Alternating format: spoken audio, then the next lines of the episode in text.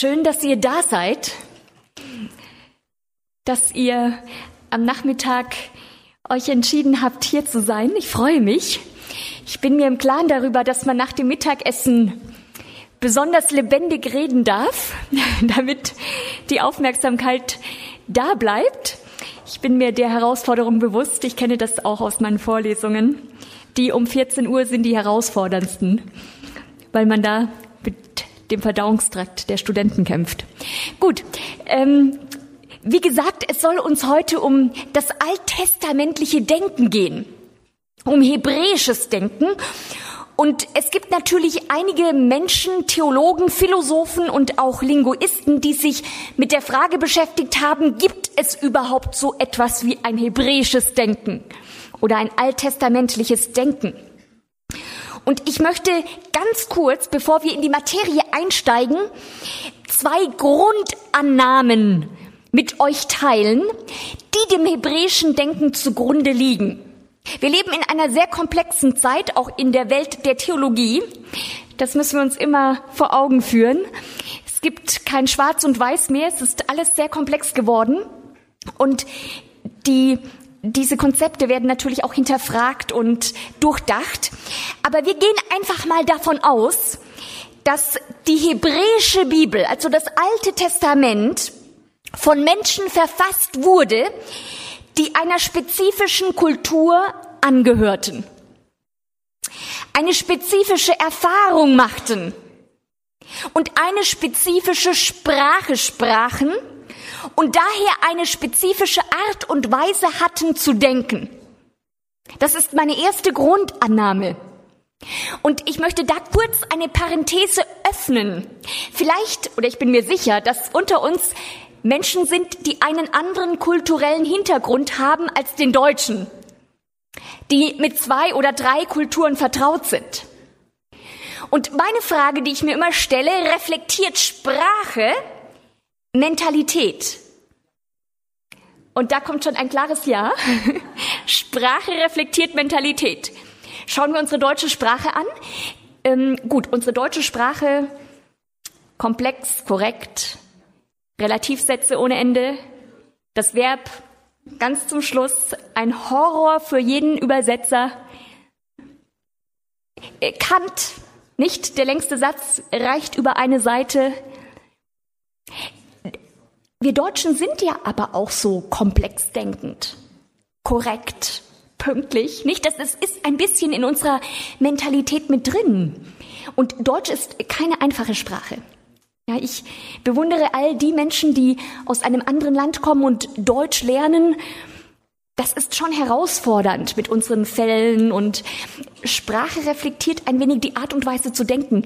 Ich habe elf Jahre in Frankreich gelebt und ähm, bin dort auch ein wenig in die Kultur eingetaucht. Franzosen können eine halbe Stunde reden, ohne etwas zu sagen und dann dennoch ist es schön. Ja, wir haben miteinander geredet, wir waren zusammen. Und die Sprache reflektiert dieses Lebensgefühl. Man könnte im Französischen den anderen beschimpfen und es klingt trotzdem noch schön. Ja? Ja, das ist so der französische Leben, die Art und Weise. Organisation in Frankreich. Das Wort ist wahrscheinlich schon ein Fremdwort. Da ist niemand pünktlich. Ja? Es ist ein anderes Lebensgefühl und die Sprache ist so blumig, man kann wirklich eine halbe Stunde reden und es hört sich gut an, aber der Inhalt ist oft so ein bisschen philosophisch. Man weiß nicht so recht, was jetzt gesagt wurde, aber es war schön. Und, und die Engländer wiederum oder die Amerikaner, das Englisch, warum ist Englisch heute die Weltsprache? Weil das Englische alles auf den Punkt bringt, pragmatisch. Man kann Dinge kurz und bündig auf den Punkt bringen. Ich übersetze momentan ein Buch aus dem Deutschen ins Englische. Und der deutsche Autor ist so komplex, dass ich mir die Frage stelle, ob das ein Amerikaner überhaupt verstehen würde, wenn ich das eins zu eins übertrage. Da muss ich diese deutschen großen, komplexen Sätze aufdröseln und in kleine Sätze formulieren. Weil, weil die Amerikaner anders denken. Die sind pragmatisch, auf den Punkt gebracht. Oder ich denke an meinen Kollegen aus Italien, der in Frankreich neben mir sein Büro hatte. Wenn er mit seiner Frau diskutiert hat, dann dachte ich immer, die hätten Streit miteinander. Aber der sagte mir das ganz normal. Wir reden so miteinander und wir streiten nicht, wir verstehen uns gut. Sprache reflektiert in einer gewissen Art und Weise unser Denken. Das wäre meine erste Grundannahme. Das Alte Testament ist von Menschen verfasst worden, die eine Sprache sprachen und eine Erfahrung gemacht haben. Die zweite Grundannahme wäre die, dass es im Alten Testament einen gemeinsamen Gedankenfaden gibt, der sich eben durch das Alte Testament zieht. Und man könnte sagen, es gibt da so eine Art Einheit im Alten Testament. Das Ganze geht auf ein Ziel hin. Das ist meine zweite Grundannahme. Und aufgrund dieser beiden Grundannahmen möchte ich mit euch jetzt ein wenig in dieses Alte Testament eintauchen. Es gibt Besonderheiten im hebräischen Denken und ich glaube, dass uns deswegen ein Lesen des Alten Testamentes auch oftmals Probleme bereitet, weil wir in eine andere Welt eintauchen. Der Text ist Jahrtausende von uns entfernt und manchmal wird dort formuliert oder werden Gedanken oder Gedanken so dargestellt, so dass es uns fast fremd ist oder wir das nicht so nachvollziehen können. Zum Beispiel geht im hebräischen Denken das Handeln dem Reflektieren oder dem Denken voraus. Das Handeln geht dem Denken voraus. Das würden wir in der westlichen Welt andersrum formulieren. Wir sagen erst denken, dann handeln. Das kennen wir von unseren Eltern, die uns das immer gesagt haben. Ja, denk erst mal nach und dann. Ja, aber im, im Hebräischen ist das ein wenig andersrum und ich möchte es kurz, kurz darstellen. Im hebräischen Denken folgt das Denken dem Ereignis und nicht umgekehrt. Ich hatte heute Morgen schon angedeutet, dass es dem Hebräer und auch dem Alten Testament um Ereignisse geht. Ereignisse strukturieren die alttestamentliche Geschichte. Von daher beginnt die Bibel an sich mit einem Ereignis, mit dem Ereignis par excellence, in dem der Mensch völlig absent ist. Denkt an die Schöpfung. Im Rahmen der Schöpfung ist der Mensch passiv. Er wird geschaffen und aufgrund dieses Ereignisses Schöpfung kann der Mensch, weil er geschaffen wurde, reflektieren. Er wird von Gott geschaffen und aufgrund dieses schöpferischen Aktes beginnt er zu denken. Gott hat uns die Fähigkeit nachzudenken geschenkt. Und das unterscheidet uns auch von den Tieren. Die, die, die Kunst zu reflektieren, das ist auch eine wunderschöne Gabe, die Gott uns geschenkt hat. Aber das Denken kommt nach dem Ereignis, nach der Schöpfung. Das menschliche Denken, der menschliche Genius ist in der Schöpfung absent. Der Mensch empfängt die Welt, aber er kann auf das, was Gott schafft, reagieren. Und wir können uns vorstellen, dass er sich am Sabbat über die ihm geschenkte Welt gefreut hat. Er kann reagieren. Und genau das ist ein ganz, ganz wichtiger Punkt im alttestamentlichen Denken. Es gibt Ereignisse, die die alttestamentliche Geschichte strukturieren und der Mensch steht in diesen Ereignissen oder kommt aus ihnen hervor, wie das in der Schöpfung der Fall ist, und er reagiert auf diese Ereignisse. Er antwortet. Und genau das passiert beispielsweise im Rahmen des Sabbats. Und da möchte ich eine kleine Parenthese öffnen. Ihr habt im ersten Schöpfungsbericht den Sabbat, der am Schluss steht, und der Sabbat ist natürlich eine, eine beziehungsorientierte Einrichtung. Gott und Mensch begegnen sich. Und ihr habt den zweiten Schöpfungsbericht, der mit der Begegnung zwischen Mann und Frau endet. Und ihr habt wieder diese beziehungsorientierte ähm, Perspektive gezeichnet. Also beide Schöpfungsberichte enden mit dieser Beziehungsorientiertheit, einmal vertikal, einmal horizontal. Ereignisse sind wichtig und der Mensch reagiert. Der gleiche Grundsatz gilt auch im Rahmen des Exodus oder des Auszuges aus Ägypten, dem zweiten großen Ereignis, auf das der Mensch reagieren darf. Und da möchte ich mal einen Text mit euch aufschlagen, wo das ganz offensichtlich auf der Hand liegt. Und dieser Text findet sich im zweiten Buch Mose. Zweites Buch Mose oder Buch Exodus. Und dort Kapitel 24.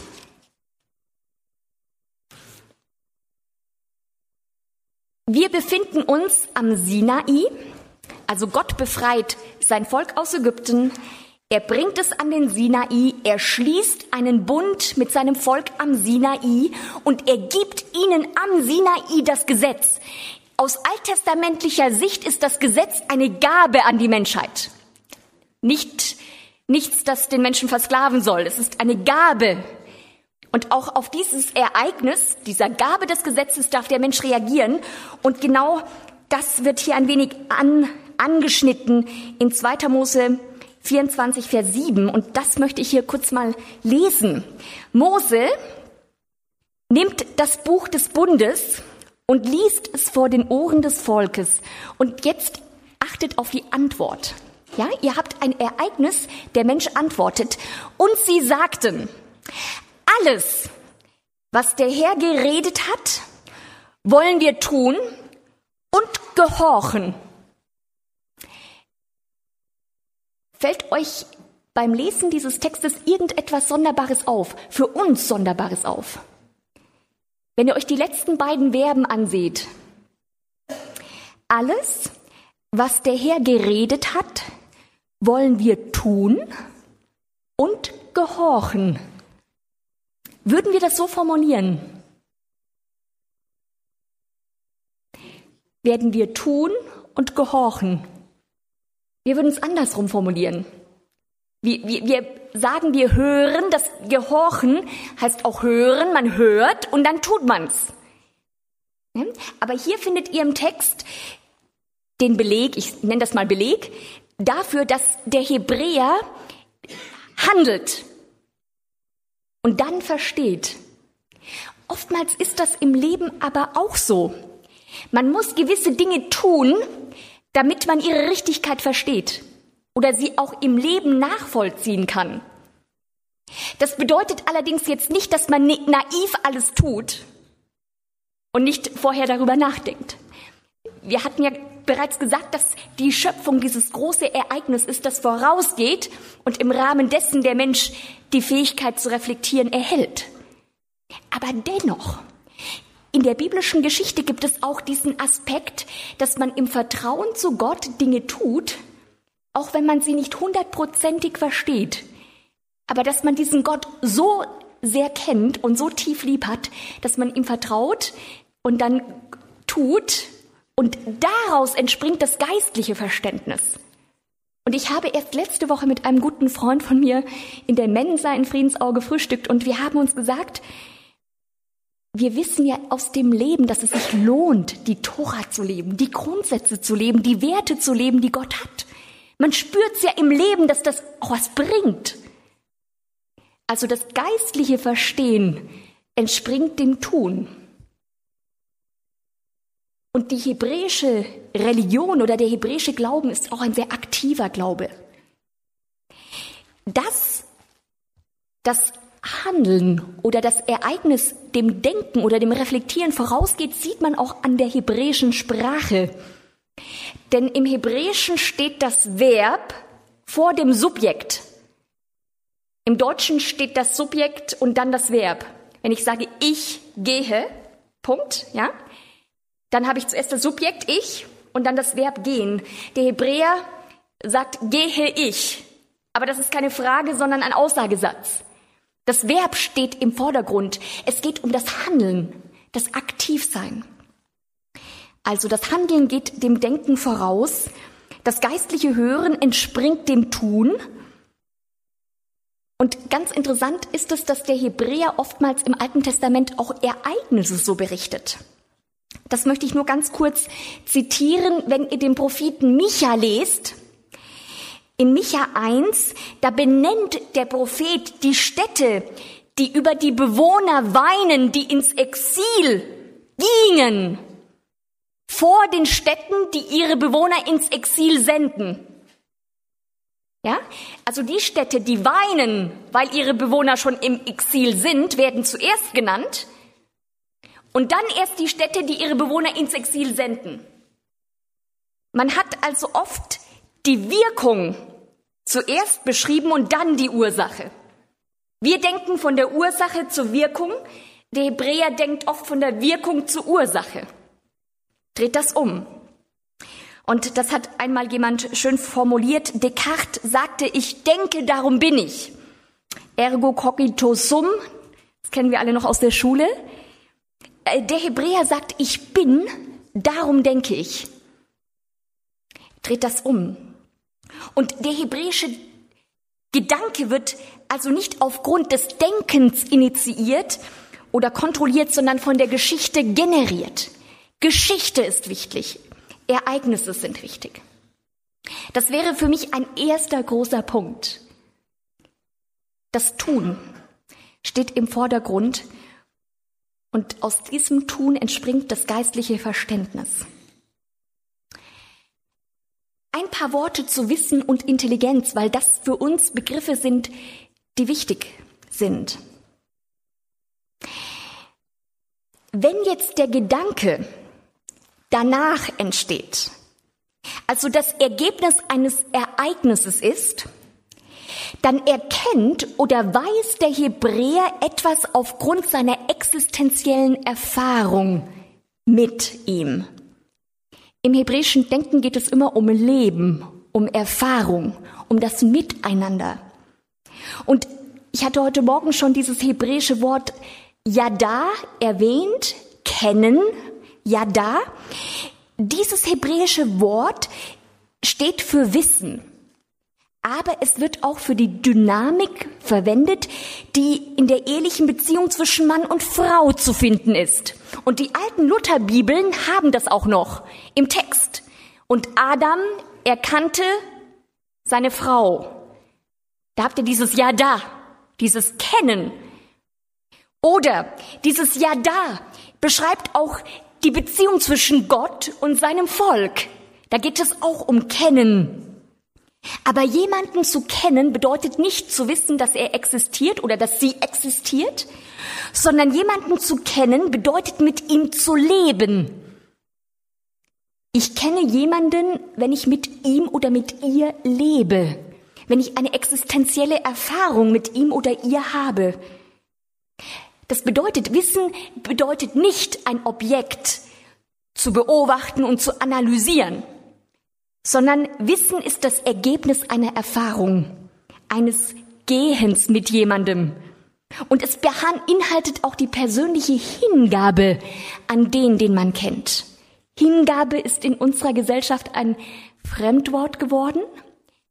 Treue wird selten gelebt in unserer Zeit, aber genau das meint Yada. Kennen, Hingabe. Und da möchte ich einen interessanten Text mit euch lesen und eine kleine Perspektive auch in die biblische Welt hier anführen. Wenn ihr eure Bibeln da habt, schlagt mit mir mal den Psalm 95 auf. Da finden wir die Wurzel Yada, kennen, und zwar in einem sehr interessanten Kontext verwendet. Vielleicht ist euch das noch gar nicht so richtig aufgefallen, ich finde diesen Text sehr interessant. Psalm 95.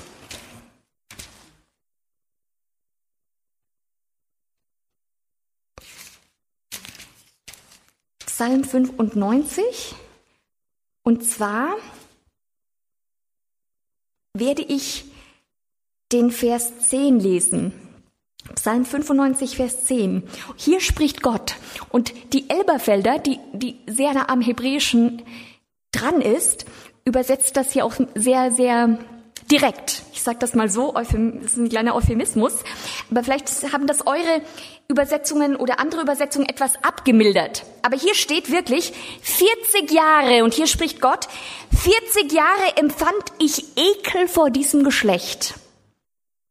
Und ich sprach, ein Volk irrenden Herzens sind sie, und sie haben meine Wege nicht erkannt. Nicht ja da. Sie kennen meine Wege nicht, mit anderen Worten. Seht ihr das Drama im Alten Testament? Gott begleitet sein Volk 40 Jahre durch die Wüste und nach 40 Jahren müsste man einander doch kennen. Ich weiß nicht, wer von euch 40 Jahre verheiratet ist. Äh, ich bin noch nicht mal 40. Ich kann das, das ist eine, eine lange Zeit. Und Gott muss sagen, 40 Jahre empfinde ich Ekel vor diesem Geschlecht, weil sie mich nicht kennen. Kennen mich nicht. Weil, weil kennen im hebräischen Denken Hingabe bedeutet. Ein Miteinanderleben, ein nicht gegeneinander agieren. Und interessant ist, dass ihr beispielsweise im Samuel-Buch die Aussage habt, dass die Söhne Elis den Herrn nicht kennen. Natürlich hat Eli ihnen beigebracht, wer Gott ist. Aber da seht ihr ja da, dieses Kennen meint einfach mehr. Natürlich kannten die Gott intellektuell. Die haben ja auch als Priester gearbeitet, die Söhne Elis. Aber die haben andere Werte gehabt. Die haben nicht das gelebt, was man im Verbündetsein mit Gott lebt. Und genau das passiert hier in der Wüste. Und hier sehen wir, hier sehen wir wirklich Liebe. Gott ist es 40 Jahre übel und das Hebräische ist so brutal. Das Hebräische sagt Ekelempfinden. 40 Jahre ist ihm übel, aber er bleibt. Und das ist der Gott des Alten Testamentes. Er bleibt trotz allem. Er bleibt. Und ich möchte ganz kurz eine sprachliche Parallele euch zeigen. Wenn ihr in den Propheten Hesekiel hineinblickt, das ist der Prophet, der während des Exils in Babylon schreibt. Also viele hundert Jahre nach der Wüstenwanderung.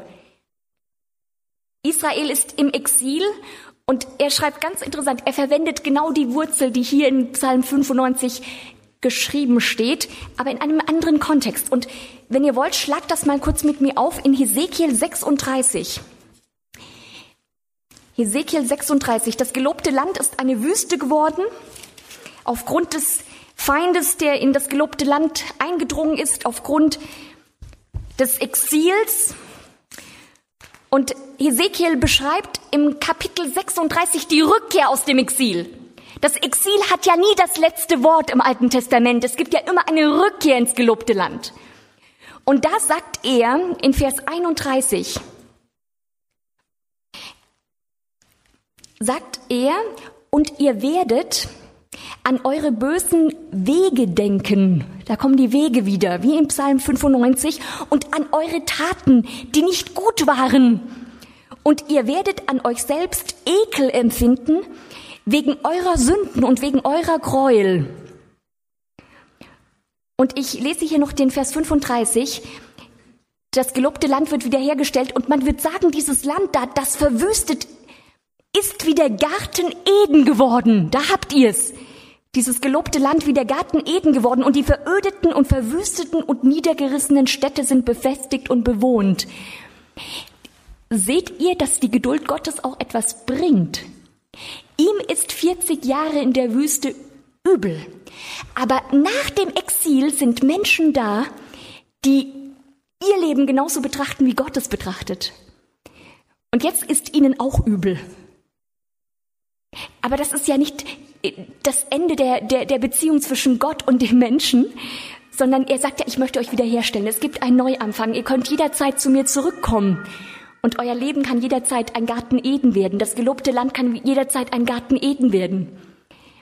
Aber das sind interessante Parallelen. Gott konfrontiert uns auch mit uns selbst. Und das, wir müssen in unserer Gebrochenheit, denke ich, auch uns selbst kennenlernen und in meinem Leben war das keine schöne Erfahrung, sich selbst zu begegnen, aber das ist dann der Gott der Bibel, der einen da auffängt und Veränderung bringt. Gut, Wissen geht tiefer. Und das Gleiche gilt auch für Intelligenz. Im hebräischen Denken oder im biblischen Denken ist Intelligenz nicht unbedingt die Fähigkeit, etwas von außen zu beurteilen oder zu kritisieren. sondern im hebräischen Denken ist Intelligenz die Fähigkeit, etwas zu empfangen. Fähigkeit ist etwas zu empfangen, Intelligenz. Und daher liegt der Sitz der Intelligenz im hebräischen Denken in den Ohren. Das Ohr ist der Sitz der Intelligenz. Und da habt ihr Texte in Jesaja, der, der besagt, alle Morgen weckt ihr mir das Ohr, dass ich höre, wie Jünger hören.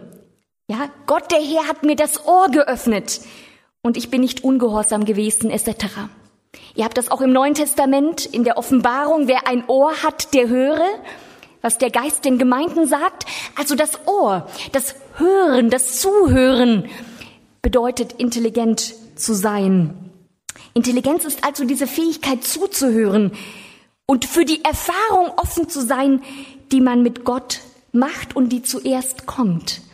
Und wir wissen alle, und da schließe ich mich ein, wie herausfordernd es ist, wirklich zuzuhören. Man glaubt immer, dass man dem anderen zuhört. Man hat vielleicht auch so den Willen, dem anderen zuzuhören. Aber wir hören auch oft das, was wir hören möchten. Und wenn wir zuhören, dann hören wir vielleicht so zu, dass wir gleich wieder Gegenargumente finden, um den anderen von unserer Meinung zu überzeugen. Zuhören ist gar nicht so einfach. Den anderen wirklich stehen zu lassen und, und so die Arbeit mit den Menschen oder das Zwischenmenschliche ist ja auch wirklich das Herausforderndste, was uns angetragen wird. Weil der Mensch keine wissenschaftliche Konstante ist. In der Physik können wir alles berechnen, in der Chemie auch. Aber der Mensch ist unberechenbar. Wir können andere Menschen nicht zwingen, so zu denken, wie wir denken. Darum sind zwischenmenschliche Beziehungen ja auch so spannend, aber herausfordernd zugleich. Und im, im hebräischen Denken ist die Fähigkeit zuzuhören Intelligenz. Von daher ist derjenige intelligent, der es verstanden hat, Gott zuzuhören, zuzuhören. Und er kann sich dann, wenn er zugehört hat, auch ein Mensch, als Mensch in der Welt bewegen. Wir sind alle auf der Suche nach unserer Würde und nach Identität und nach Halt. Und wir brauchen, und das macht die biblische Geschichte ganz, ganz offen, wir brauchen jemanden, der uns unsere Geschichte erzählt und der uns auch Werte gibt, die von außerhalb von uns kommen. Ich möchte da auch kurz eine Parenthese machen. Der Schöpfungsbericht, den ihr alle gut kennt, 1. Mose 1, wird von einem Adjektiv strukturiert. Und zwar dieses Gut. Ja, dieses Gut strukturiert den Schöpfungsbericht. Es kommt siebenmal vor, als ob uns das erstaunen würde. Aber es strukturiert den Schöpfungsbericht. Und es sagt uns, wenn jemand beurteilen kann, was gut ist, dann ist es im biblischen Verständnis Gott selbst. Er weiß, was gut ist. Er kennt den Inhalt. Wir meinen es oftmals gut, aber mit unserem Gut, mit unserem gebrochenen Gut oder in unserem Herzen haben sich auch Gut und Böse vermengt. Es ist manchmal schwierig, wirklich das Gute zu treffen. Wir brauchen also jemanden von außerhalb, der uns Intelligenz in unser Ohr legt und uns unterweist. Und wir wissen natürlich, dass das Verb für intelligent sein im Hebräischen auch im Buch Daniel ein Schlüsselwort ist. Ja, er ist mit seinem Ohr am Puls Gottes und er hört. Intelligenz ist natürlich eng verwoben mit Offenbarung, mit einem Gott, der spricht, der in unser Herz hineinspricht. Und da möchte ich ganz kurz noch 1. Könige 3.9 zitieren. Im Alten Testament, da geht es um Salomo den Gott fragt, was möchtest du denn haben?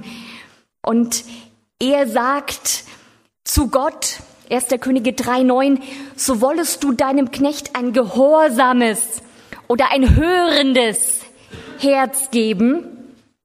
Shama bedeutet hören und gehorchen, damit er dein Volk richten könne und verstehen könne, verstehen, bin, intelligent sein könne, was gut und böse ist. Denn wer vermag dies dein mächtiges Volk zu richten? Da seht ihr, Salomo möchte zuerst hören und dann kann er verstehen, was gut und böse ist. Und das impliziert, das impliziert wirklich Demut zuzuhören. Aber Intelligenz liegt nun einmal im Ohr, im hebräischen Denken. Die Kunst zuzuhören.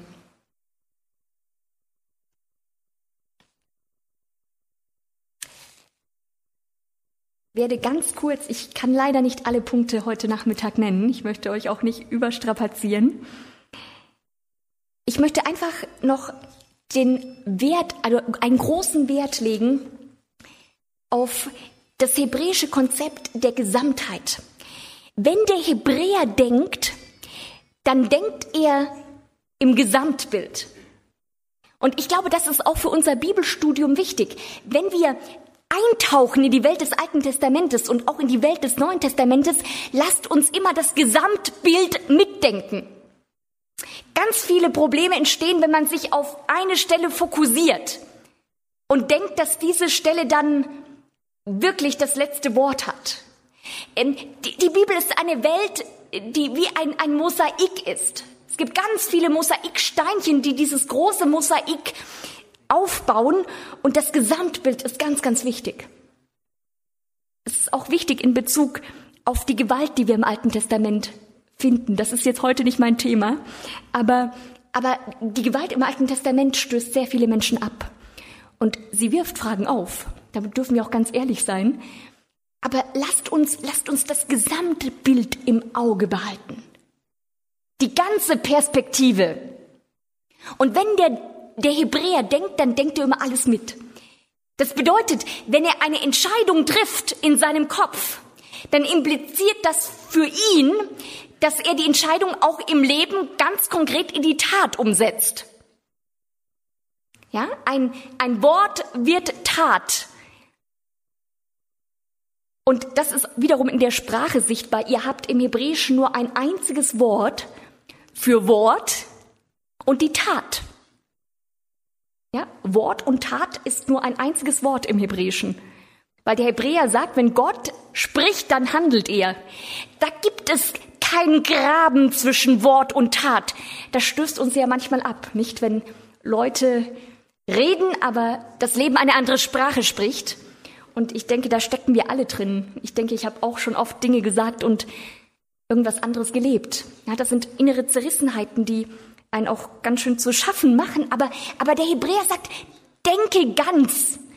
Wenn du dich entscheidest, lebst. Geh in die Richtung. Das Gesamtbild wird angedacht. Ich möchte da vielleicht noch ein, ein Beispiel anführen, das ganz interessant ist. Ihr habt eine Wurzel für sündigen, für das Wort sündigen. Es gibt mehrere Wurzeln im Hebräischen, aber eine Wurzel heißt chata und chata bedeutet das Ziel verfehlen. Also derjenige, der sündigt, verfehlt sein Ziel und somit auch seine Würde als Mensch. Aber dieses Wort Chata bedeutet nicht nur sündigen. Es bedeutet gleichzeitig die Schuld, die man fühlt, wenn man sündigt. Es bedeutet aber auch gleichzeitig den Tadel, den man erhält, wenn man sündigt.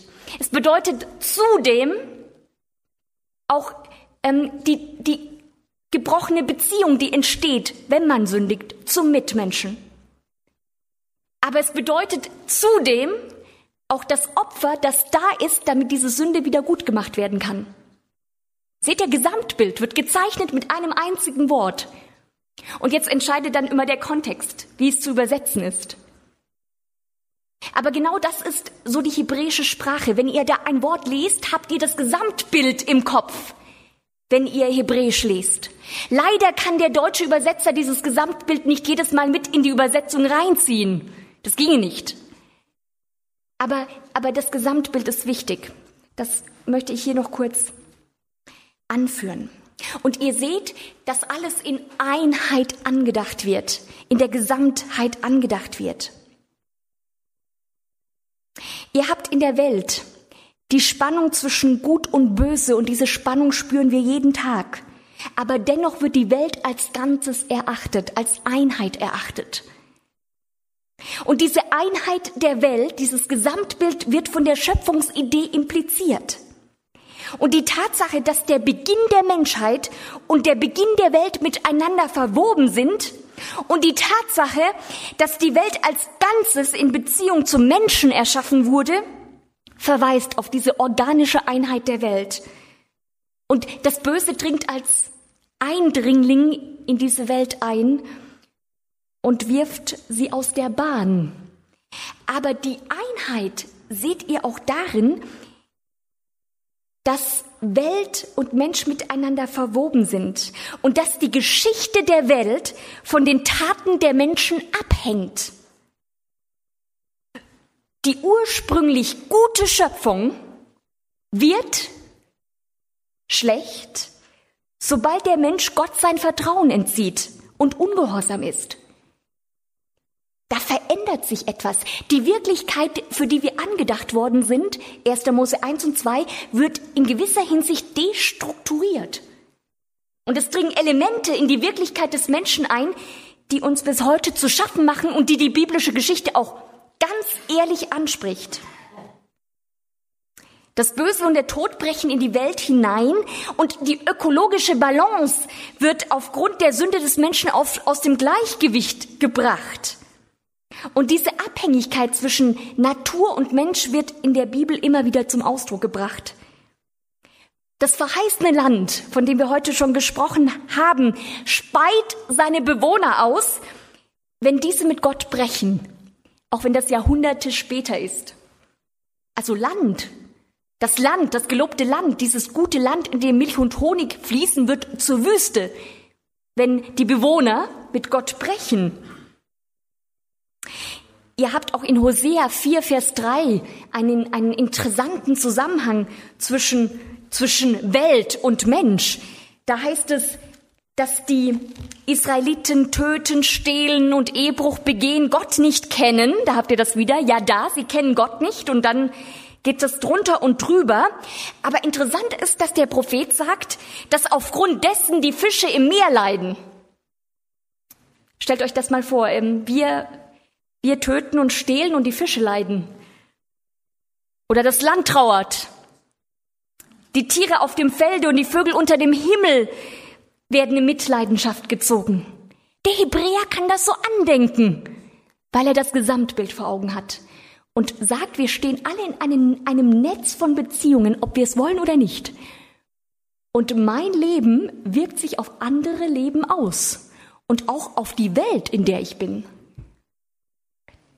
Einheit, Gesamtbild. Achan. Achan, Altes Testament. Achan ist gierig und nimmt diesen Mantel und der geografische Raum, an dem dieses Übel passiert, erhält auch den Namen Tal des Unglücks oder Tal der Schwierigkeit.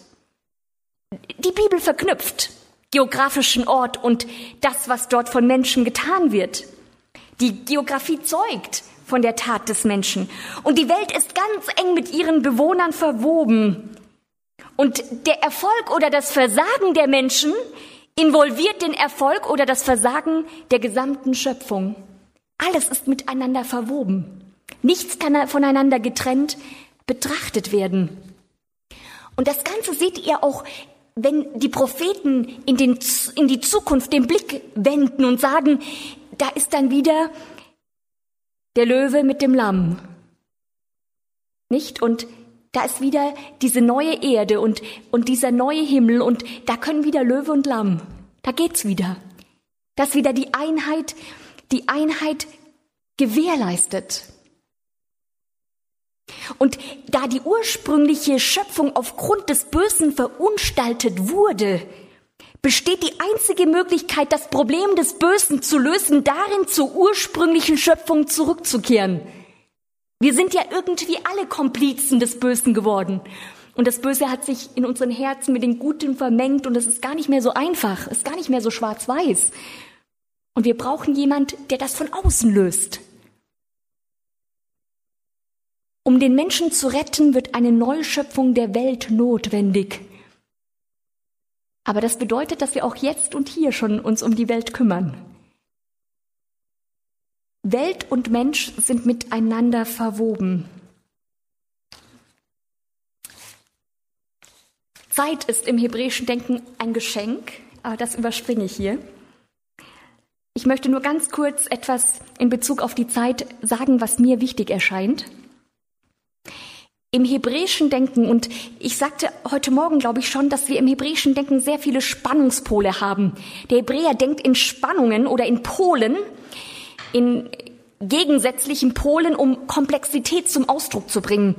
Und im Alten Testament und auch in der biblischen Geschichte allgemein ist Zeit chronologisch und synchron gleichzeitig. Und das muss ich kurz, kurz erklären. Wir wissen alle, dass die biblische Geschichte chronologisch dargestellt wird. Sie beginnt mit der Schöpfung, dann habt ihr den Bruch zwischen Gott und dem Menschen und dann geht es weiter mit, mit Abel, mit Kain, dann kommen die Patriarchen, dann kommt das Volk Israel, dann der Exodus, dann der Bundesschluss. Wir haben eine chronologische Linie und das endet auch im Neuen Testament mit dieser neuen Erde, die geschaffen wird. Chronologie ist wichtig, aber Chronologie ist im Alten Testament nicht alles. Und das wirft uns manchmal auf, aus der Bahn. Denn als, als eher griechisch gepolte Denker in unserer westlichen Welt brauchen wir immer gute Chronologie. Ja, wir brauchen, das war um 7.40 Uhr so, und dann kommt 7.45 Uhr, und wir, wir brauchen, wir brauchen Chronologie. Ja, und wir, wir brauchen auch Systematik. Ja, eins und dann 1.1 und dann 1.1.1. Ja, wir, wir, wir Deutschen sind da Meister drin. Ja? Aber, aber der Hebräer ist nicht so auf Chronologie fixiert. Die gibt es, aber der Hebräer denkt auch synchron. Und das möchte ich kurz mal ähm, mit euch ansehen. Also diese lineare chronologische Sichtweise der Zeit hat die Hebräer nicht davon abgehalten, das Prinzip der Simultanität anzudenken. Und das möchte ich jetzt mal erklären. Im hebräischen Denken, wie wir das vorhin schon angeschnitten haben, ist das Ereignis wichtig. Es ist also der Inhalt der Zeit, der wichtig ist. Zeitinhalt zählt. Und wenn jetzt ähm, Ereignisse, die weit in der Zukunft liegen oder weit in der Vergangenheit liegen, von ihrem Zeitinhalt ähnlich sind, dann können sie auch als simultan erachtet werden. Ich wiederhole das nochmal, das ist vielleicht etwas kompliziert gewesen. Ereignisse, die weit in der Vergangenheit liegen oder Ereignisse, die weit in der Zukunft liegen, aber einen gleichen Zeitinhalt haben, können als simultan erachtet werden, weil es um Zeitinhalte geht, um Ereignisse geht. Ich möchte ein konkretes Beispiel hierfür nennen, dann wird das klarer. Nehmt, nehmt die Feste des Alten Testamentes. Welches vergangene Ereignis wird im Sabbat aktualisiert? Das Prinzip der Simultanität könnte man auch mit dem Prinzip der Aktualisierung in Verbindung bringen. Habt ihr eine Idee? Welches vergangene Ereignis im Sabbat aktualisiert wird oder simultan gemacht wird? Ja, okay, der Exodus wird mit dem Sabbat aktualisiert und noch ein zweites Ereignis. Die Schöpfung. Man holt diese Ereignisse in die Gegenwart. Oder das bereits vergangene Ereignis der Wüstenwanderung wird im Laubhüttenfest aktualisiert und in die Gegenwart gezogen. Ja, oder das zukünftige Ereignis der Rettung des Menschen durch Gott wird mit dem Sabbat, dem Sabbatjahr oder dem Jubeljahr aktualisiert. Zeitinhalte sind wichtig. Das Ganze sieht man aber auch in Ereignissen selbst. Die Rückkehr aus dem Exil in Babylon wird simultan erachtet mit der Rückkehr aus Ägypten, mit dem Exodus. Die Propheten machen da die Brücke, die schlagen die Brücke und sagen, das Volk, das da in Babylon lebt, wird wie damals in Ägypten zurück. Zeitinhalt ist wichtig. Oder ähm, sprechen die Propheten davon, dass das Volk, das ja schon Jahrhunderte im gelobten Land lebt, immer noch durch die Wüste zieht. Inhalt. Die ziehen immer noch durch die Wüste. Die haben das gelobte Land, die haben das, was Gott mit ihnen vorhat, noch, noch nicht richtig gelebt. Die sind noch in der Wüstenwanderung. Aktualisierung, Simultanität.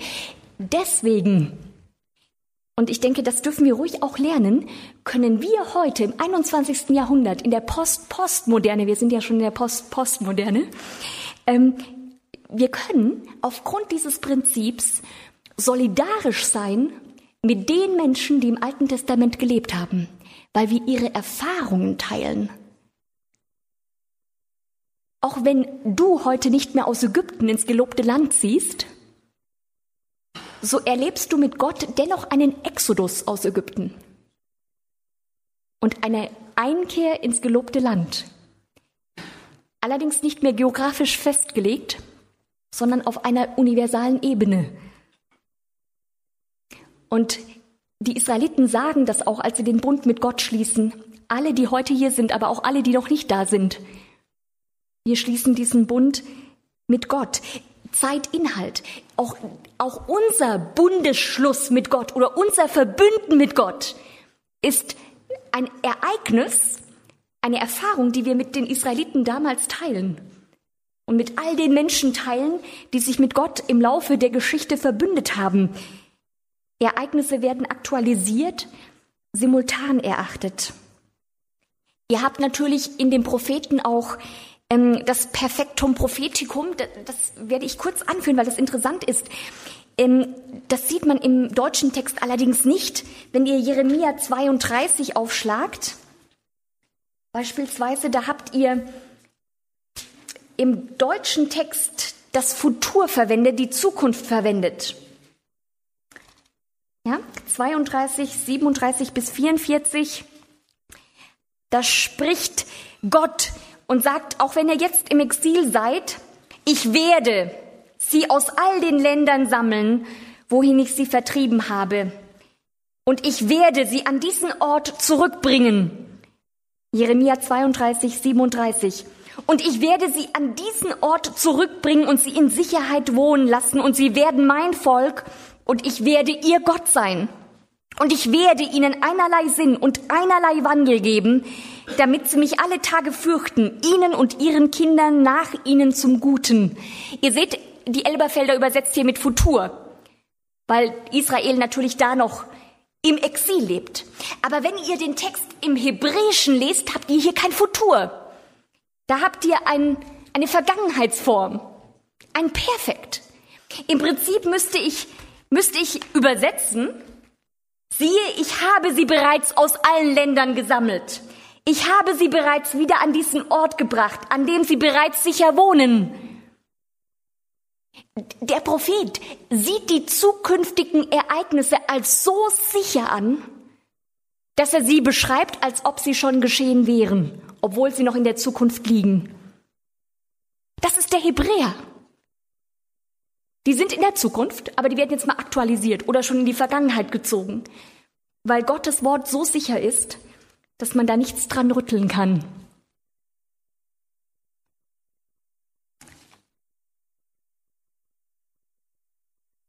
Zeit ist chronologisch, aber auch synchron. Von daher dürfen wir uns mit der Geschichte, die wir in der Bibel finden, solidarisch zeigen oder auch identifizieren.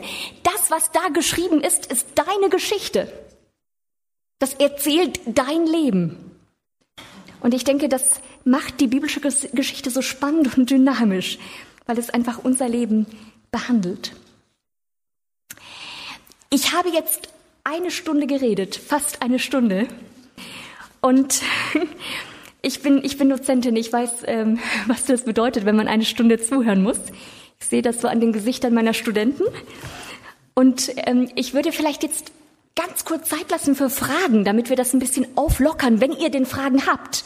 Ich denke, in Bezug auf das Alte Testament sind mal ganz viele Fragen da. Vor allem auch in Bezug auf die Gewalt, den Gott des Alten Testamentes. Und die Fragen sind auch oft sehr berechtigt. Wenn ihr jetzt Fragen habt, können wir kurz einen Schnitt machen und uns dann überlegen, ob wir noch weitermachen oder ob wir sagen, wir haben so viel Input gehabt, wir müssen das erstmal verdauen. Ja? Ja, bitte. Das Mikro kommt.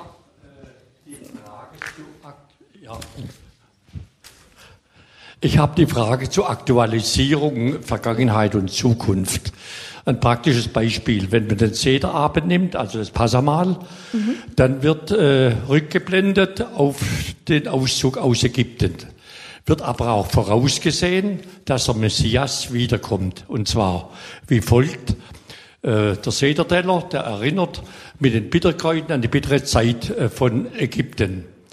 Dann wird äh, für die Zukunft, also da werden noch äh, vier Gläser Wein aufgetragen, vorgestellt, drei werden leer getrunken und ein Glas ist bereit für den kommenden Messias. Also hier ist Vergangenheit und Zukunft eingeblendet. Dann kommt Jesus und sagt, ich möchte den äh, Text da vorlesen,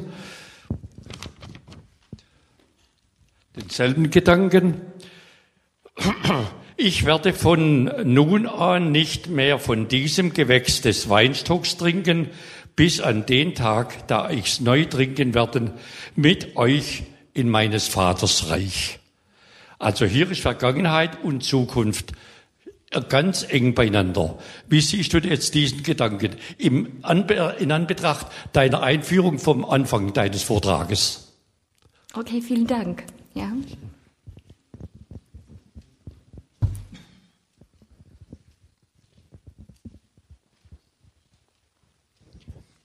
Mich interessiert dieses alttestamentliche hebräische Denken.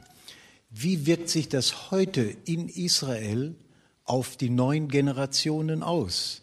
Ist da noch etwas von zerspüren oder gehen die einen total anderen Weg? Also wie sieht es aus mit der Vergangenheit und jetzt mit dem Futur, mit der Zukunft?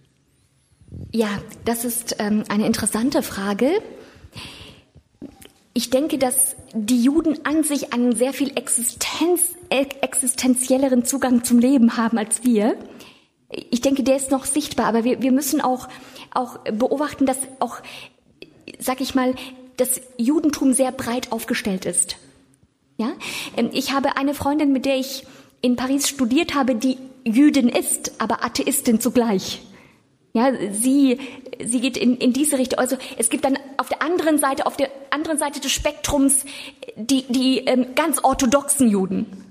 Ja, die, die, die sehr strikt leben, aber im Allgemeinen was ich beobachte, auch wenn ich Abraham Heschel lese oder, oder jüdische Philosophen lese, ist dieser existenzielle Zugang zum Leben noch da. Ja? Also ich denke, jeder bringt auch was mit. Also ich, ich, ich, ich diskutiere mit meinen Studenten auch in Bezug auf dieses Thema über kollektives Gedächtnis. Ja, es gibt in der Geschichte jedes Volkes ein, ein, ein Gedächtnis, das uns prägt. Ja, ich denke, wir, wir können das festmachen, beispielsweise am Zweiten Weltkrieg. Dieses Ereignis hat uns Deutsche sehr geprägt und wir, wir leben mit diesem Ereignis, das in der Vergangenheit stattgefunden hat. Und wir verhalten uns in gewisser Weise auch entsprechend. Ja? Ich denke auch, die Reformation hat uns Deutsche sehr geprägt. Ja, bis vor einiger Zeit war es in Deutschland so, dass die Mütter zu Hause geblieben sind, sich um ihre Kinder gekümmert haben. Das hat sich jetzt geändert in den letzten 30 Jahren. In Frankreich ist das nicht der Fall. Da geht jede Mutter arbeiten, auch schon seit sehr, sehr vielen Jahren. Sind einfach anders geprägt. Ja, wir, wir haben andere Werte, auch in, in unserem kollektiven Gedächtnis. Und ich glaube, dass auch heute ähm, Juden äh, von, von, von diesem Denken noch zehren und dass es auch schon noch sichtbar ist. Ja? Ich denke schon.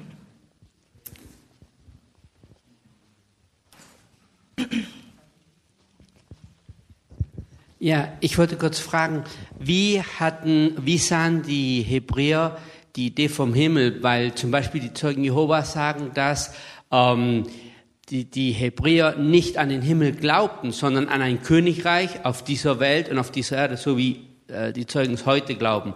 Und das ist auch ihr, Festpunkt, warum sie glauben, ja, dass, es, dass wir nicht in den Himmel kommen, sondern hier auf der Erde. Also sie glauben an eine verbesserte Erde glaubten jetzt die Hebräer, wie wir es glauben, dass es jetzt ein, ein, ein, eine totale neue Erde gibt und so. Natürlich hat Jesaja äh, gesagt, neue Erde, neuer Himmel. Aber was bedeutete das für, für die Hebräer? Ja, vielen Dank. Diese Frage ist auch äh, aktuell und, und äh, gut. Ja, ich sage immer, alles ist auch eine Frage der Interpretation. Ja, Texte sind da, aber Texte werden interpretiert. Und wir wissen, dass, dass man mit Texten auch sehr viel machen kann. Und ähm, wir sehen auch in der Geschichte des Alten Testamentes bereits, dass, dass das Volk Israel berufen wurde von Gott, einen gewissen Weg einzuschlagen. Es schlägt dann seinen eigenen Weg ein und lebt die Berufung auf seine eigene Art und Weise. Und das Ganze verzerrt das Bild. Ja? Das Alte Testament spricht durchaus von einer ganz neuen Realität, von einem neuen Himmel und einer neuen Erde. Und dieses Schaffen, bara, im Hebräischen, das übrigens im ersten Schöpfungsbericht nur für Gott verwendet wird und niemals einen Menschen als Subjekt hat, impliziert Neuheit. Etwas völlig Neues. Ja, einen Bruch mit dem, was da gewesen ist. Und dieses Verb wird auch in Jesaja verwendet. Und von daher darf man schon davon ausgehen, dass es sich mit dem neuen Himmel und der neuen Erde um eine völlig neue Realität handelt. Aber ich kann auch den Gedanken nachvollziehen, dass, dass man den Text so interpretiert und sagt, dass diese Neuheit eben ein, ein Reich auf dieser Erde ist. Ja, und die Juden warten ja auf den Messias, der, der ein neues Reich schafft. Aber alles auf dieser Erde. Es ist, der Fokus liegt, liegt auf dieser Welt. Ja, das ist keine Realität, die von außen käme oder die von Gott wirklich neu gestaltet würde, sondern es, es kommt so aus, aus, aus dieser Welt raus. Ja, dieses neue Friedensreich, nicht die ganzen Bilder, die man in den Propheten hat, die werden da natürlich so interpretiert.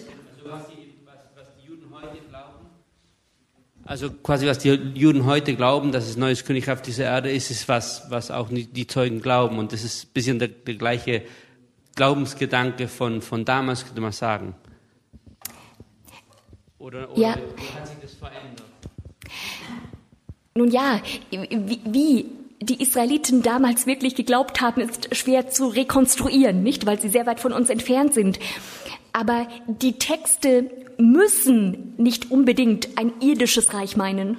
Ja, also die, dieses Bara verweist auf wirklich Neues. Ja, wir haben natürlich als Christen die Perspektive des Neuen Testamentes, die wir mit in den Text ins Alte Testament ziehen. Wir haben Jesus, der auch ein Schlüssel für das Alte Testament ist. Diesen Schlüssel haben die Juden natürlich nicht. Ja, das ist nochmal ein, ein ganz anderer Interpretationsansatz.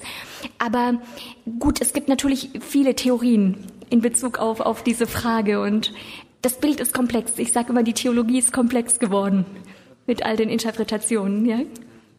Genau.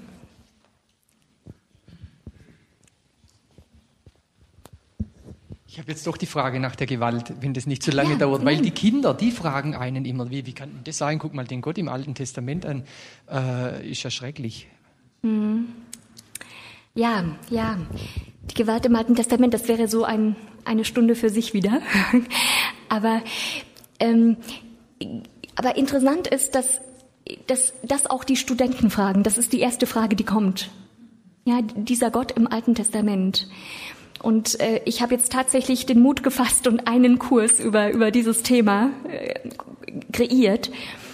Und ich möchte einfach sagen, ähm, Gesamtbild ist hier wichtig.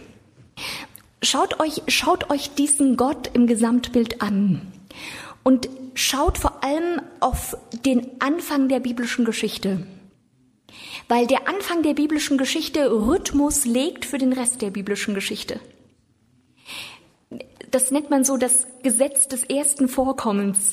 Wenn irgendetwas zum ersten Mal im biblischen Text vorkommt, dann ist das ganz wichtig und taktangebend. Denkt an den Abraham. Er ist der Erste, der mit dem Verb Glauben in Verbindung gebracht wird und er ist der Vater aller Glaubenden im Neuen Testament, obwohl Noah vor ihm geglaubt hat. Ja?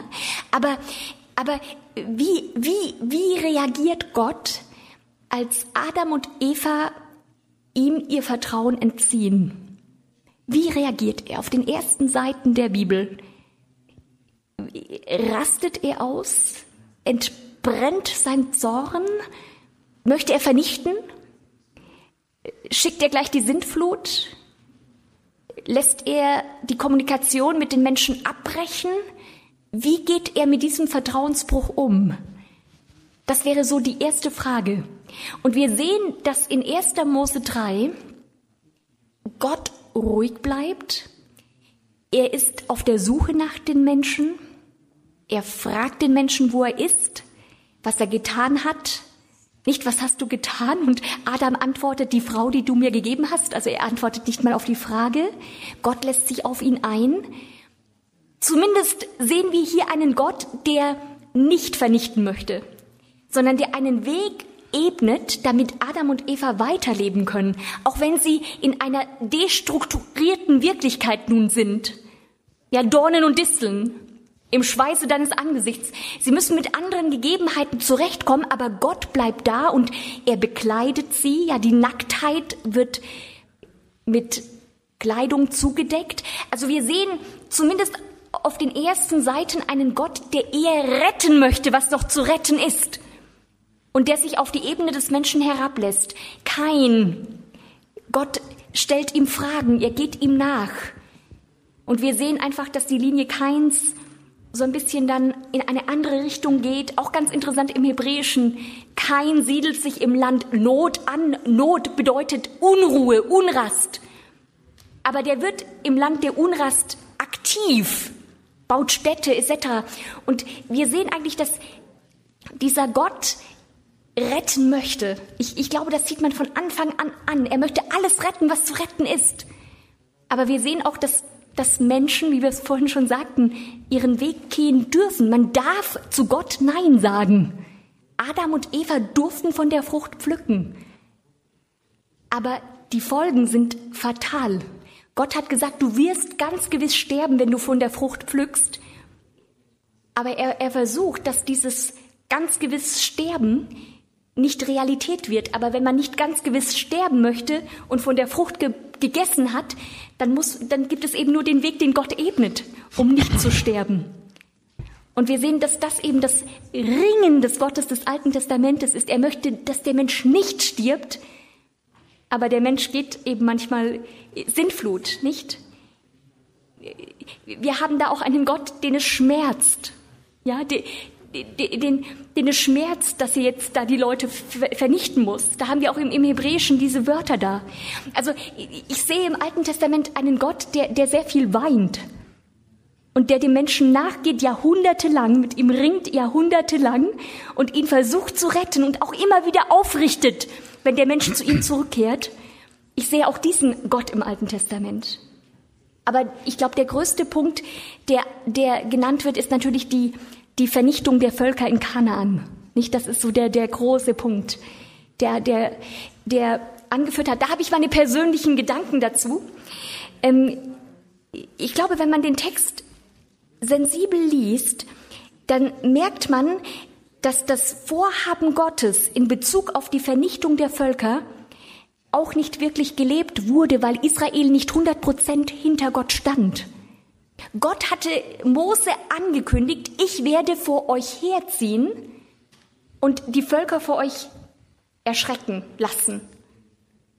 Aber ich glaube, dass sein Vorhaben niemals ausgeführt wurde, weil der Mensch mit reinkam und weil Israel nicht 100 Prozent hinter ihm stand und dann wurde es brutal. Aber es wurde brutal, weil wir das aus unserer Sicht sehen. Damals war diese Brutalität gang und gäbe. Man hat andere Völker mit dem Bann geschlagen und brutal in den Boden gestampft. Das ist die damalige Zeit. Aber dadurch, dass sie eben Gott nicht 100 Prozent die Führung überlassen haben und irgendwo dann selbst mit reinwurschteln, Richterbuch, wird alles sehr brutal. Und wir sehen beispielsweise im Richterbuch eine Zeit, in der alles drunter und drüber geht, aber in der die Israeliten so kanaanisiert sind, dass man Töchter opfert, wenn man vom Krieg zurückkommt. Das hat nichts mit Jahwe zu tun, mit dem Gott Israels.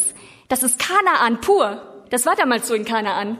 Und wir sehen einfach, die Menschen, Israel wird immer kanaanäischer und übernimmt die Werte Kanaans, aber Gott hat sein Vorhaben und er geht mit. Aber ich glaube nicht, dass es Gottes ursprüngliches Vorhaben war, ähm, dass es so brutal wird. Ich glaube, er wollte die Völker vor ihnen her vernichten. Und wir haben auch im Richterbuch eine interessante Passage, die sagt bei Deborah, Barak, ja, äh, wo, wo Gott vor ihnen herzieht, das ist genau die Wendung, die wir auch im Pentateuch haben, in den ersten fünf Büchern Mose. Gott möchte vor ihnen herziehen und die Völker erschrecken. Er ist der Richter. Ja, und er sagt ja auch zu Abraham, erst wenn das Maß der Schuld voll ist, dann Vorher auch nicht. Aber, aber da habt ihr in der Deborah-Geschichte nochmal die Tatsache, dass Gott vor ihnen herzieht und, und die anderen werden einfach ersch erschrecken und ziehen ab. Ja, da macht der Mensch nichts. Da fließt kein Blut. In dem Sinn. Aber ich glaube wirklich, dass die Geschichte so brutal im Alten Testament ist, weil die Leute nicht 100 Prozent hinter Gott sind. Und wir haben vorhin den Text gelesen, dass es Gott 40 Jahre in der Wüste ekelt. Die waren nie mit ganzem Herzen hinter ihm. Ja, und, und das, das macht auch die Geschichte im Alten Testament so, so schwierig. Ja, und das macht vielleicht auch manchmal so schwierig, weil es auch mit viel Stolz, nicht? Wie kann man, wie kann man verstehen, dass eben das das Volk ist?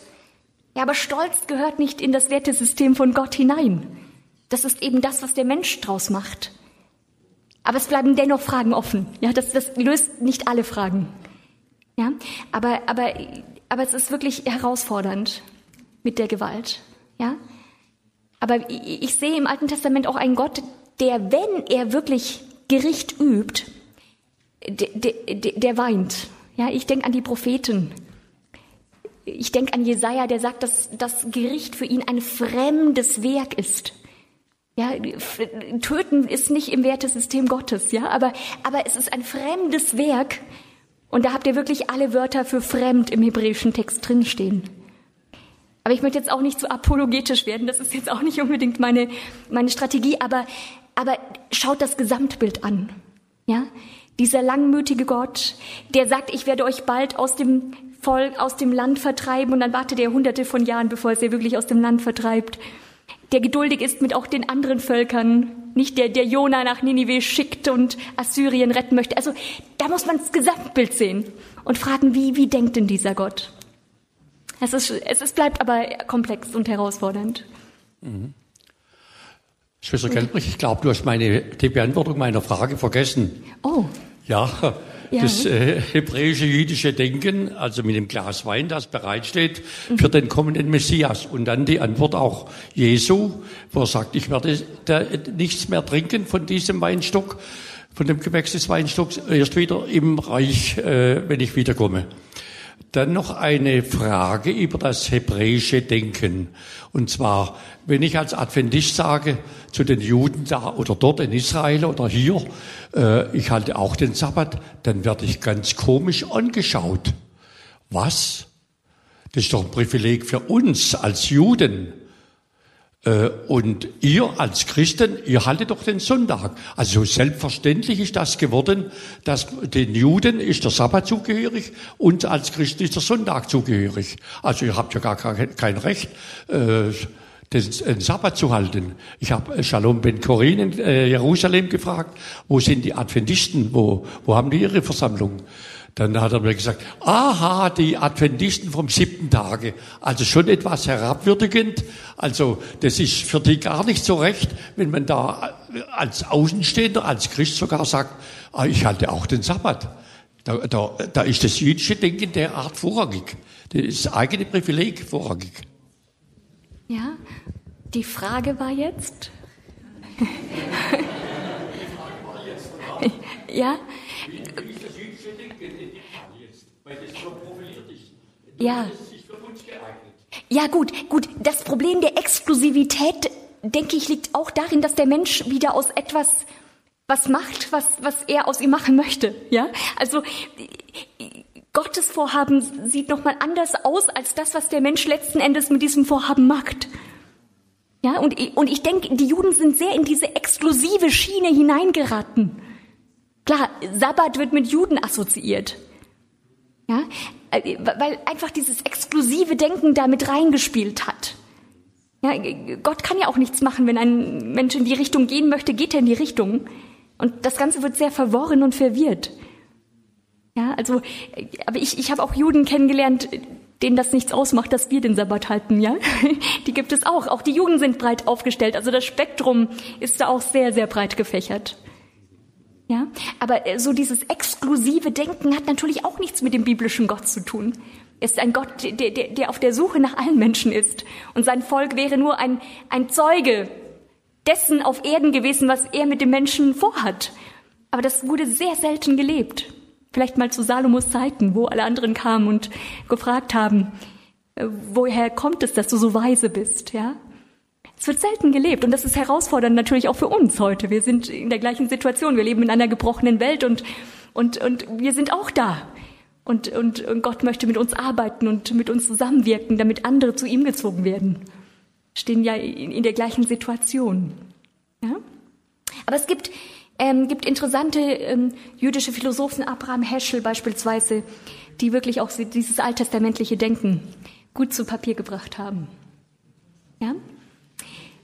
Gut, ich weiß nicht, wie, wie, wie lange ihr noch sitzen wollt, denn ja, bitte. Äh, vielleicht hatte ich noch eine äh, Frage zum, wie man das vielleicht das Gerechtigkeits- oder Wertesystem gerade im Alten Testament oder Gottes verstehen kann, mhm. äh, in Bezug auf den ersten Brudermord, wo Abel ermordet wird und der Kain nachher den Fluch Gottes erhält, aber auf, auf, nach seiner Anfrage der Gnade erhält er naja, ich, ich nenne es mal so eine Art freies Geleit und, und es wird gesagt, ja, jeder, der äh, kein anfasst, wird siebenmal, es soll siebenmal an ihm gerecht werden. Und da ist eben die Frage, wie ist dieses, ja, der Gerechtigkeitssinn oder dieser Weitblick, den Gott da wahrscheinlich auch reingelegt hat, zu verstehen. Mhm, mhm. Ja, ja, interessante Frage. Ja, interessante Frage. Ähm, ich, ich habe eine Predigt über, über die, diese, diese Linie Keins und ähm, Kapitel 4, wo dann diese andere Linie beginnt. Und wir sehen, dass, dass Gott Kain verschont und ihn auch bewahrt. Ja, nachdem er lange mit ihm auch gerungen hat. Ja, Gott geht ja Kain nach und sagt, wo ist dein Bruder? Ja, was hast du gemacht? Und, und wir sehen das aus der Linie Kains. Ähm, wie gesagt, Ganz interessant, in der Linie Keins habt ihr den Lamech, ja, und ihr habt auch ähm, den ähm, Henoch, ja, also Kain, Kain benennt die Stadt, die er baut, nach seinem Sohn Henoch. Und später kommt der Lamech. Und in der anderen Linie habt ihr ebenfalls den Henoch, der mit Gott wandelt. Und das wird zwei oder dreimal wiederholt. Und dann habt ihr den Lamech, der der Vater Noahs ist. Also ihr habt, ihr habt die Namen parallel verlaufen. Ja, und, und ihr seht, die Linie Keins ist eine sehr aktive Linie. Die, die werden aktiv. Und die bauen ihre Stadt östlich des Paradieses. Ganz interessant, die bauen Paradies, aber die bauen Paradies auf ihre Art und Weise.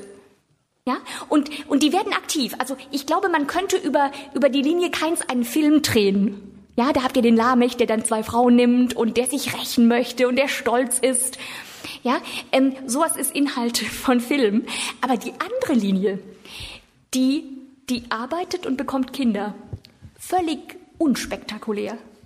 Und in der Linie habt ihr den Henoch, der mit Gott wandelt. Und da habt ihr übrigens das gleiche Verb im Hebräischen stehen wie im Paradies, wo Gott in der Kühle des Abends durch den Garten geht. Da habt ihr auch das Verb wandeln. Er wandelte in der Kühle des Abends. Henoch wandelt mit Gott.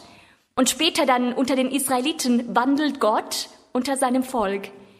Ihr seht, diese andere Linie hat ihre Wurzeln im Paradies. Die knüpft an das Paradies an. Ja, die wandelt mit Gott weiter, auch jenseits von Eden. Und wir sehen dann aufgrund dessen gut, kein wird verschont. Aber letzten Endes habt ihr ja auch die Aussage, ich interpretiere sie zumindest so, das ist jetzt meine Interpretation, dass die Söhne der Menschen die Söhne die, die, die Söhne Gottes, entschuldigt, die Söhne Gottes sehen die Töchter der Menschen. Und danach kommt die Sintflut. Ja? Und interessant ist, das möchte ich jetzt kurz anführen, das ist natürlich jetzt schön vom Hebräischen zu sehen. Ähm, ich persönlich aus dem Kontext, aber das ist jetzt wirklich persönliche Interpretation, interpretiere die Söhne Gottes als die, die in der Linie sind, die Gott treu geblieben sind, die aus dem Paradies kommen, die ihre Wurzeln dort haben. Und ich interpretiere die Töchter der Menschen aus der Linie Kains, Mensch gefallen, Adam. Die Vermengung führt in die Sintflut. Und wir sehen, dass Gott zwar den Kain verschont aus Gnade, aber dass es dennoch in der Sintflut endet, in der Katastrophe endet. Und der Text sagt, dass das Sinnen des Menschen böse ist von Anfang an. Also die Bosheit ist im Herzen so groß, dass es kein Gut mehr gibt. Da ist nur noch das Böse da. Ihr habt den Baum der Erkenntnis des Guten und Bösen.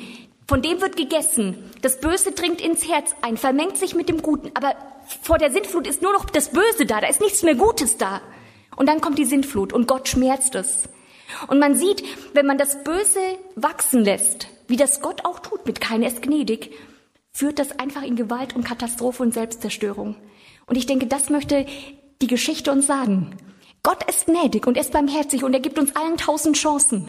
Aber wenn wir dem Bösen Raum gewähren, führt es in die Katastrophe letzten Endes. Und wir werden ganz gewiss sterben. Ja, und Gott ist Richter. Und wir sehen einfach an diesen Geschichten, dass er Zeit lässt. Dass, dass er Zeit lässt uns, er gibt uns Chancen ohne Ende. Und er gibt nicht nur seinem Volk Chancen ohne Ende, sondern den anderen Völkern auch. Er wartet. Aber er, er kann jetzt auch das Unwesen, das das Böse treibt, nicht 100 Prozent überall ein, eindämmen. Ja? Und, und ich, ich glaube so, das, das sieht man an, in dieser Geschichte eigentlich schön, wohin es führt. Ja? Und interessant, ganz kurz noch.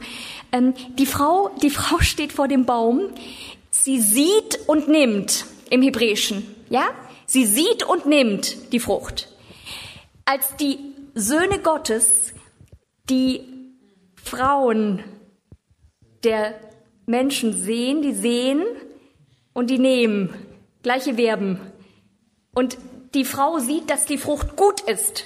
Ja, völlige Verdrehung der, der Verben. Ja, also die Frau deklariert den Baum, der eigentlich schlecht ist, gut. Ja, das passiert uns oft. Wir deklarieren etwas für gut, was uns dann danach in den Abgrund stürzt. Und die Söhne Gottes sehen, dass die Frauen der Menschen schön sind, sagt unsere Übersetzung, aber im Hebräischen steht da gut. Die sind gut. Ja? Denen passiert das Gleiche, was der Eva vor dem Baum passiert ist. Sie sehen, dass es gut ist und nehmen. Die Eva sieht, dass es gut ist und sie nimmt. Und da, da sehen wir auch Simultanität. Ja, im Prinzip passiert das Gleiche und wir sind alle in dem Mechanismus drin. Ja, das, was die Eva vor dem Baum erlebt, erlebe ich persönlich auch in meinem Leben, auch wenn ich viel, viele Jahre später lebe. Ja, und das sind so Muster und sind einfach, die Bibel beschreibt die Geschichte so, wie sie gelaufen ist. Die beschönigt nicht. Und das macht den Text so komplex, weil alles drinsteht. Auch die Dinge, die uns nicht gefallen. Aber ich glaube, dass man in der Komplexität dieser Texte dennoch Gott begegnen kann. Und dass man ihn als einen vertrauenswürdigen Gott begegnen kann, der da ist und der unsere einzige Konstante ist im Leben. Wir haben keine zweite Konstante im Leben. Freunde brechen weg, auch unser Ehepartner kann uns nicht erlösen und erretten. Und er bleibt diese einzige Konstante und das sehen wir in der biblischen Geschichte. Und er lässt sich auf unser Niveau hinab. Ein König war nie in seinem Vorhaben. Und dennoch, als Israel einen König möchte, sagt, okay, ich gebe euch einen. Kein Problem. Und in, im, im Hesekiel heißt es sogar, dass er ihnen Gesetze gab, Hesekiel 20, die nicht gut waren. Das bedeutet, Gott lässt sich so weit hinab und, und weiß, was im gebrochenen Menschen ist. Und er gibt ihnen Gesetze, die zumindest die Absurdität noch in Schach halten. Ja, ich, ich, ich, ich denke da zum Beispiel an dieses Gesetz. Ich meine, es war nie im Sinne Gottes, dass ein Mann zwei Frauen hat. Das ist nicht sein Projekt. Aber er sagt, wenn du zwei Frauen hast, was auch passieren wird in diesem kulturellen Kontext der damaligen Zeit, dann behandle zumindest alle beide gleich. Er lässt sich herab. Oder er sagt im Pentateuch irgendwo, wenn Israel auszieht und Krieg führt und ein anderes Volk unterjocht, und dann sieht ein Israelit eine schöne Heidin und nimmt sie mit zu sich nach Hause, nimmt sie als Frau. Und irgendwann merkt er, dass, er, dass sie vielleicht schöner ist als ihr Inhalt oder was auch immer. Aber dann darf er sie nicht schlecht behandeln. Ja, Gott, du wirst sie nicht schlecht behandeln, sondern du wirst mit ihr reden und sie in aller Freundlichkeit wieder zurückschicken. Das sind Dinge, die wir heute schwer verstehen können, weil wir in einer anderen Kultur und an einer anderen Zeit leben. Aber, aber schaut, da wird doch Leid zumindest so gut wie möglich eingedämmt. Aber es war niemals die Absicht Gottes, dass ein Israelit eine, eine heidnische Frau heiratet. Aber Gott gibt da einfach Gebote, die nicht gut sind in dem Sinne, aber die zumindest Leid eindämmen. Ja, der lässt sich herab. Ne? Der, der, der komponiert mit uns. Ja? Und, und ich glaube, dass wir jetzt auch nicht alle anfangen müssen, hebräisch zu denken. Wir sind in einer anderen Kultur groß geworden. Wir denken nun mal griechisch. Aber wir können aus den Erfahrungen der Israeliten lernen. Und die Bibel ist ja nicht dazu da, dass, dass sie uns hebräisches Denken beibringt, sondern sie ist dazu da, dass wir Gott begegnen in unserer Geschichte heute. Und ich glaube, das ist ja das Ziel der Bibel, das Anliegen der Bibel. Begegne Gott. Begegne ihm und du kannst heute noch mit ihm leben und ihn erfahren.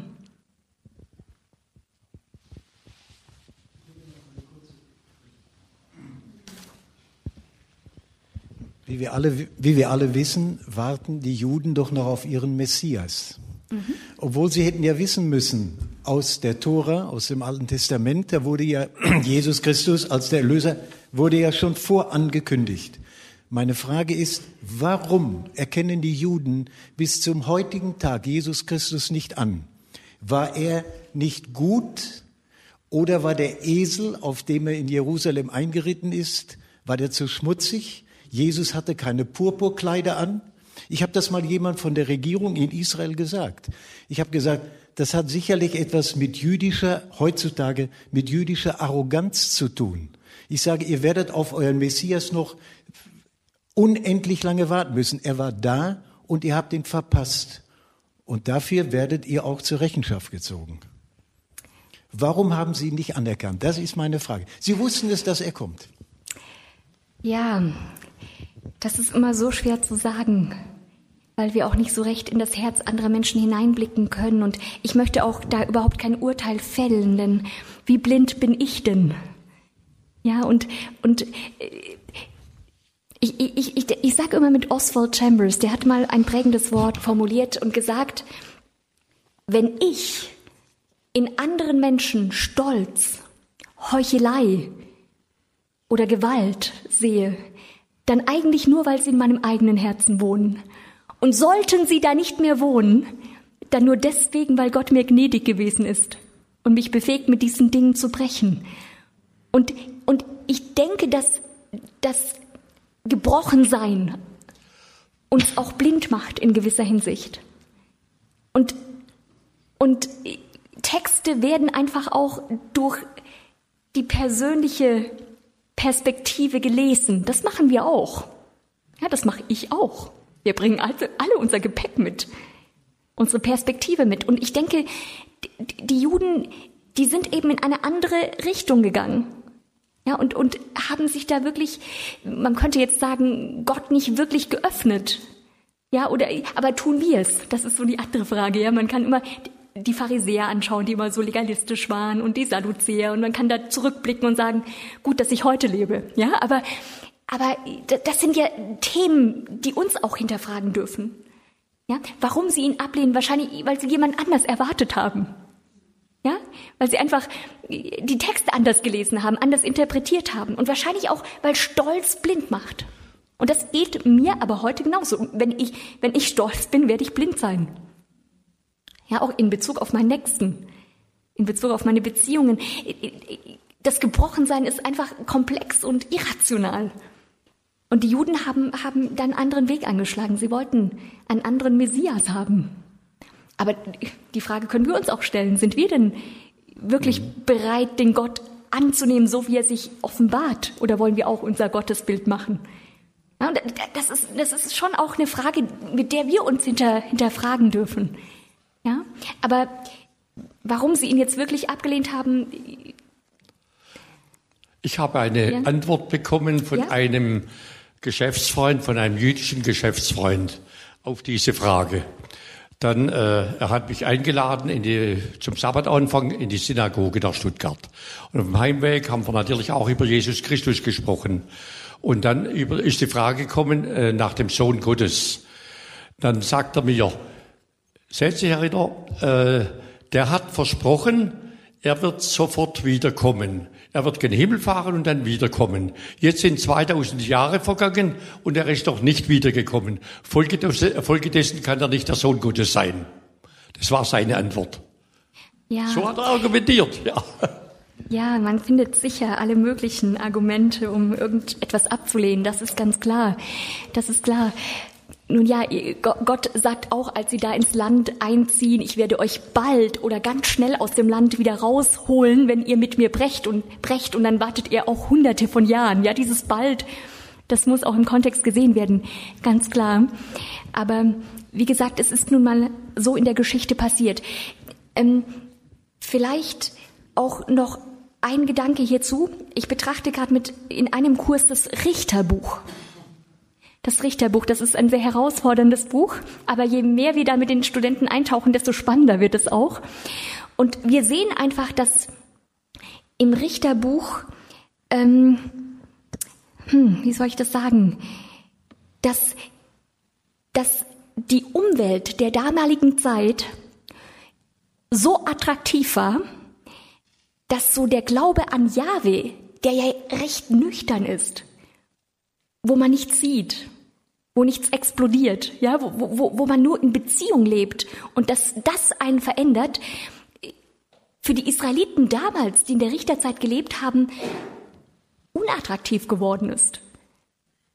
Und, und ihr, ihr habt ja in, in, im Kanaan der damaligen Zeit auch wirklich attraktive Sachen und, und, und diese Fruchtbarkeitsreligion und Baal und Astarte, das war ja alles mit, mit visuellem Pomp in Verbindung gebracht. Und ich glaube, als gebrochene Menschen zieht das auch.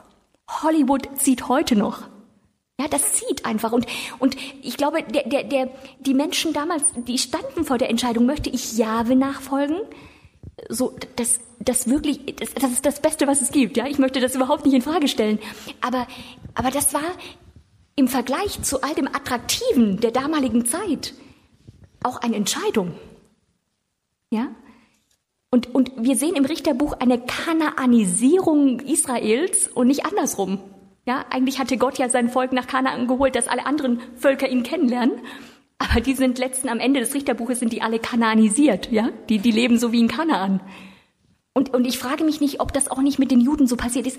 Wir, wir, ich meine, die Menschen brauchen ja immer so was, was, was Schönes vor Augen. Ja? Das sind ja auch die attraktiven Menschen unserer Gesellschaft die was darstellen und wo es glitzert und blinkt und ja und und Jahwe ist einfach so ein demütiger, ist ein demütiger Gott, der, der sich nicht in den Vordergrund stellt. Und Jesus war ja auch so. Und, und da, das ist Entscheidung, das fordert eine Entscheidung. Und ich stelle mir die Frage, ob das nicht mit den Juden auch so ist oder auch mit uns, ja? Wollen wir ein, wollen wir denn ein, ein Leben, das wirklich auf Werten basiert und wo man wo man inneren Frieden findet und wo man nicht dauernd, meine Studenten sagen immer so sensationslüstern. Wir sind in einer sensationslüsternden Zeit. Es muss immer irgendwie so ein kleiner Kick, Kick dabei sein, dass es gut ist, ja? Und, und, und, und Gott gibt den inneren Frieden, ja, wo man so Halt findet und, und, und frei wird auch. Nicht mehr so abhängig ist von anderen Menschen.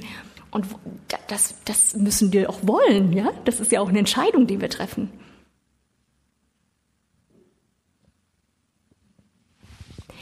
Noah, ihr seid echt, ihr seid bewundernswert. Ich werde das meinen Studenten erzählen, die werden das nicht glauben. Ja, du hast gerade über, über den Namen Yahweh gesprochen. Ist der Name Yahweh auch im Alten Testament exklusiv für äh, Gott den Vater oder kann man den auch auf Jesus beziehen? Nun ja, ähm, Jesus bezieht ihn im Neuen Testament auf sich. Nicht? Ich sage jetzt Yahweh, weil weil man ja eh nicht weiß, wie man den ausgesprochen hat. Aber äh, ihr habt im Alten Testament Yahweh als Namen, der für Beziehung steht. Ja, ihr habt äh, den über 6000 Mal im Alten Testament, 6700 Mal wird, wird das Tetragramm oder Yahweh im Alten Testament verwendet. Und dieser Name steht für Beziehung. Ein Gott, der in Beziehung mit den Menschen tritt.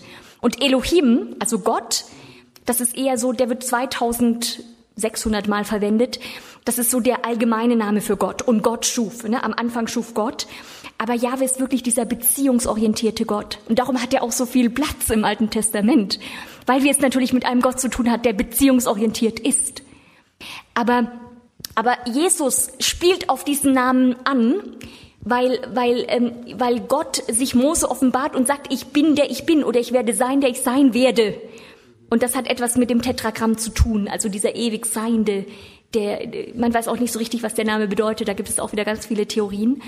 Aber Jesus, äh, Jesus ähm, assoziiert sich damit und macht das klar. Und das, das schockiert ja die Juden. Im ja. Nun ja, der, der, es wird natürlich ins Griechische transliteriert. Ja, das Neue Testament ist in Griechisch verfasst. Und äh, immer wenn ihr im Alten Testament Herr stehen habt und Luther äh, macht das mit Großbuchstaben, dann habt ihr das Tetragramm Ja, also Yahweh oder Adonai sagen die Juden. Ich würde Adonai im Hebräischen lesen. Ja, aber aber ähm, im, im Neuen Testament Kyros, der Herr. Ja, aber das schließt an das Tetragramm an, an Yahweh an, auf jeden Fall. Oh. Gut. Noch eine, ja? Ja, es gibt ja so, habe ich in Predigten schon gehört, dass ähm, Sie gesprochen haben, dass Abraham ähm, ein Typus ist für Gott oder, oder Josef ein Typus für, ähm, für Jesus. Ist es auch, diese Typologie, ist es auch hebräisches Denken an sich? Ja, also biblisches Denken beinhaltet oft die Tatsache, dass man eine historische Realität verwendet, um auf eine universale Realität zu schließen. Ja? Also eine, eine historische Realität verweist auf eine universale Realität. Das, das ist durchaus biblisches Denken. Ja? Durchaus ja. Ja, also man, man arbeitet mit solchen Analogien. Man würde heute von Analogien sprechen, man spricht auch von Typologie durchaus. Und, und Abraham, ja, Abraham wird ein Muster ein Muster für das, was Israel später erlebt.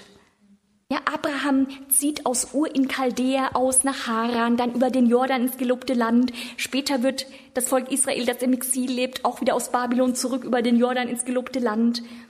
Ja, ich, ich glaube sogar, dass das Buch Ruth eine Analogie zu dem schlägt oder eine Brücke zu dem schlägt, was Israel später erlebt. Ja, ähm, Ruth, äh, die aus Moab ja, mit Noomi zurückkommt, auch dieses Ex Exil-Rückkehrmuster, das immer wieder im Text da ist. Also das Prinzip der Simultanität, Zeit, Inhalte sind ähnlich. Von daher kann man da eine Analogie machen. Ja? Auch, äh, das ist vielleicht auch etwas, was uns immer wieder aus der Bahn wirft. Wir haben ja, wir sagen ja, dass der König von Babylon in Jesaja 14 auf eine universale Realität verweist, auf Satan, ja? Äh, du, du Morgenstern, der du vom Himmel gefallen bist. In Hesekiel 28 ist es dann der König von Tyros.